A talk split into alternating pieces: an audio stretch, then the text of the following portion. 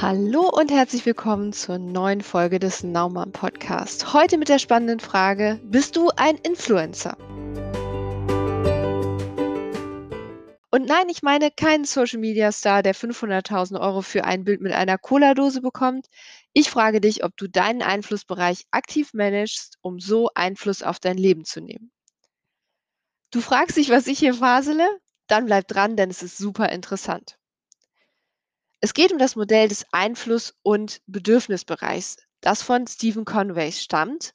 Und dabei geht es um Folgendes. Jeder Mensch hat einen Bereich in seinem Leben, auf den er oder sie Einfluss hat. Und dann gibt es andere Bereiche, auf die hast du keinen Einfluss. Die Kunst ist nun, den einen vom anderen zu unterscheiden. Warum das eine Kunst ist und warum das wichtig ist? Ganz einfach. Ich mache dir mal ein Beispiel. Kennst du sie auch, die Kollegin, die den ganzen Arbeitstag damit verbringt, sich übers Wetter aufzuregen? Und spannenderweise gibt es ja Menschen, die sich immer übers Wetter aufregen, egal ob es sonnig oder regnerisch ist. Das passt irgendwie nie. Jetzt aber zurück zum Einflussbereich. Welchen Einfluss hat es auf das Wetter, wenn du dich darüber aufregst? Genau, nämlich gar keinen. Du verschwendest also deine gesamte Energie darauf, dich mit etwas zu befassen, das du garantiert nicht ändern wirst. Das verkleinert deinen Einflussbereich, da du diesen nicht aktiv nutzen kannst, denn deine Energie steckt schon in deinem Bedürfnisbereich. Jetzt dann mal andersherum. Das ist nämlich dann das aktive Management deines Einflussbereichs. Was also tust du, wenn du dich in deinem Einflussbereich befindest?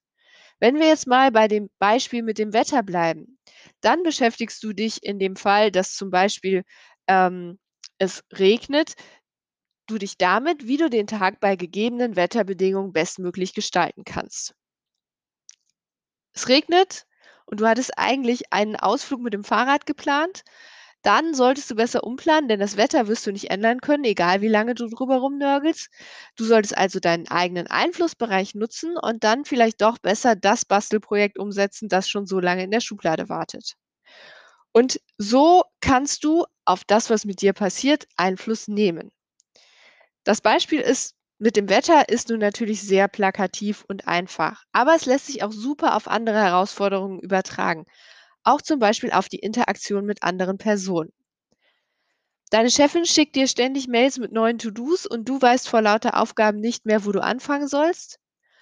Okay, lass uns das mal beleuchten. Das Verhalten deiner Chefin liegt im ersten Schritt nicht in deinem Einflussbereich. Was aber in deinem Einflussbereich liegt, ist deine Reaktion auf das Verhalten. Deshalb solltest du dich weniger über die neuen Aufgaben aufregen, sondern vielmehr überlegen, wie deine Reaktion jetzt aussehen kann. Um deinen Einflussbereich zu gestalten, schlage ich dir vor, erstmal dir einen Überblick zu verschaffen. Sind es wirklich zu viele Aufgaben und müssen alle jetzt sofort erledigt werden? Dann frage dich, welche Aufgaben kannst du erledigen und welche überfordern dich gerade. Und danach ist ein Gespräch angesagt. Denn es besteht die Möglichkeit, dass deine Chefin gar nicht weiß, wie du dich fühlst. Adressiere also klar, was du übernehmen kannst und was du bis wann erledigen kannst. Dann sagst du auch ganz klar, welche Themen noch warten müssen. Oder du bittest deine Chefin um Priorisierung, dann kann sie dir sagen, was du zuerst, zuerst tun solltest und was bis wann erledigt werden muss. Und obwohl du mit einem anderen Menschen agierst, bist du hier total in deinem Einflussbereich, denn du gestaltest aktiv die Interaktion, anstatt dich heimlich still und leise darüber zu ärgern, dass du so viele Aufgaben bekommst. Gleiches gilt auch für den Umgang mit Kindern, zum Beispiel beim Thema Schlaf. Da kann man sich herrlich darüber aufregen, dass das mit dem Einschlafen oder Durchschlafen nicht klappt und dabei seine ganze Energie und Aufmerksamkeit verschwenden. Oder man schaut, was man beeinflussen kann. Zum Beispiel das Einschlafritual abends anders zu gestalten oder den Schlafplatz zu verändern. Dann bist du in deinem Einflussbereich unterwegs und dein Bedürfnisbereich, nämlich dein Bedürfnis nach mehr Schlaf, gestaltet sich dadurch automatisch mit. Wichtig ist vor allem, was der Fokus auf deinen eigenen Einflussbereich mit deiner eigenen Stimmung und Einstellung macht. Wenn du deinen Fokus auf das lenkst, was du gestalten kannst, dann fühlst du dich besser und auch die Situationen, in denen du dich befindest, werden besser, weil du sie bestmöglich gestaltest. Der Fokus auf den Einflussbereich ist auch in der aktuell andauernden Pandemie von Vorteil. Natürlich laufen ganz, ganz, ganz viele Dinge nicht so, wie du dir das wünschst. das geht mir ganz genauso. Ich hatte mir 2021 auch anders vorgestellt. Aber nun sieht es so aus, wie es halt gerade aussieht und lamentieren darüber, was alles nicht geht, bringt dich nicht weiter, bringt mich nicht weiter.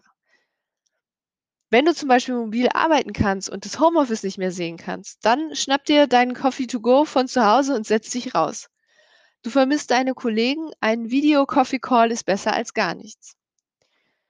Also los, sei doch mal ehrlich mit dir selbst und frag dich, wo verschwende ich gerade Energie außerhalb meines Einflussbereichs, die ich in, in meinem Einflussbereich sehr viel besser nutzen könnte. Und dann werde zum Influencer deines eigenen Lebens. Das ist nämlich sowieso sehr viel wichtiger, als wie es um deinen Einfluss auf Social Media bestellt ist. Lass uns das Ganze nochmal ganz kurz zusammenfassen. Das Leben besteht aus Bedürfnisbereichen und Einflussbereichen. Bedürfnisbereiche kommen von außen und du kannst sie nicht verändern. Der Einflussbereich ist der Bereich, in dem du gestalten kannst. Wenn du deine Energie auf deinen Einflussbereich lenkst, wird dein Einfluss automatisch größer, weil du mehr gestalten kannst. Wenn du mehr gestaltest, hat das einen positiven Einfluss auf deine Stimmung, weil du das Gefühl hast, dass du deine persönliche Situation ändern kannst.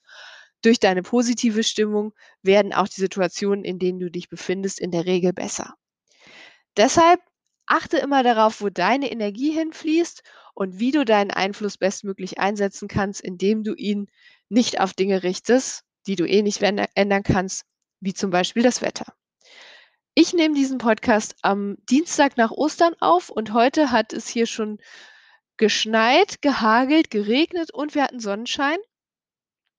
Und ich musste zweimal hin und her planen, wo ich jetzt diesen Podcast aufnehme, weil immer, wenn ich gerade losfahren wollte, um äh, dann meinen Podcast äh, an einem anderen Ort aufzunehmen, hat es wieder angefangen zu äh, schneien. So, deshalb habe ich dann meinen persönlichen Einflussbereich genutzt und habe nicht das Wetter verändert, sondern habe mir überlegt, wie kann ich meinen Podcast auch an dem Ort aufnehmen, an dem ich mich gerade befinde.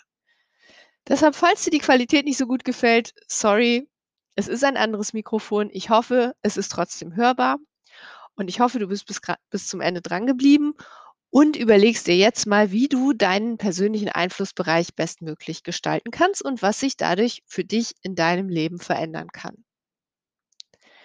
Ich freue mich natürlich wie immer über Feedback an verena.verenaschol.de oder wenn du diesen Podcast bei Apple Podcast oder bei Spotify hörst, freue ich mich auch sehr über ein Rating und wenn du auf den Abonnieren-Button drückst. Ansonsten bleib gesund, stay safe. Ich wünsche dir eine gute Woche. Be happy, be now. Sei eine Naumam. Deine Verena.